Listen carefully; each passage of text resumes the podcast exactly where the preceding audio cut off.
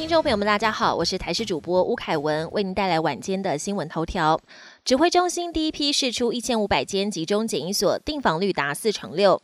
因应春节返乡人潮，指挥中心第一批试出一千五百间的集中检疫所，提供给返台民众居住。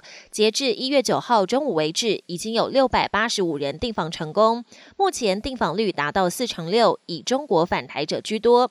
另外，之前也有台商抱怨住在集中检疫所就像在监狱一样，对此指挥中心也提供房间内部照片，强调房间风格其实相当多元，但还是有检疫者认为不同检疫所包括免。棉被、餐点都差太大，直呼心理不平衡。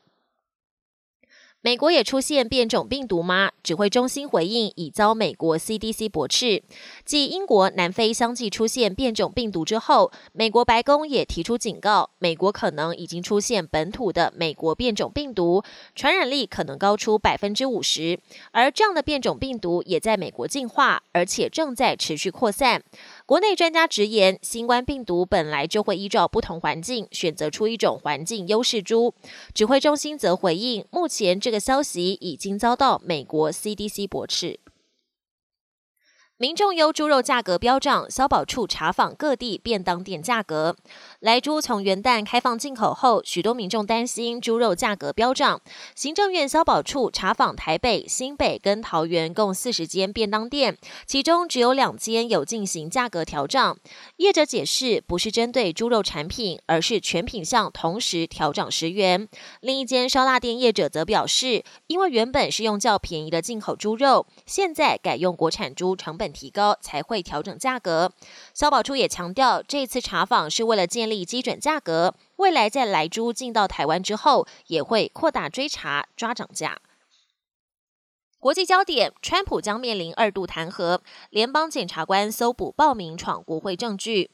美国总统川普煽动疯狂川粉冲进国会暴动事件余波荡漾，不但川普将面临国会二度弹劾，打算叫他提前下台，联邦检察官也继续搜捕在国会山庄的报名，除了发布照片和线索，希望民众指认检举，在调阅暴动画面搜证时，还看到一群失控的川粉当时叫嚣、高呼口号，要吊死副总统彭斯，令人触目惊心。中国吉林下探零下三十度，松花江罕见结冰。中国大陆受到寒流影响，多地天寒地冻，黄海跟渤海结冰面积扩大到二点二万平方公里。吉林省气温下探零下三十度，原本常年不结冻的松花江，如今也抵挡不了寒流威力，罕见结冰。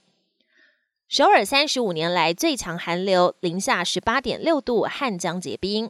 受到霸王级寒流的影响，南韩首尔创下三十五年来零下十八点六度的最低温，就连汉江也结了冰。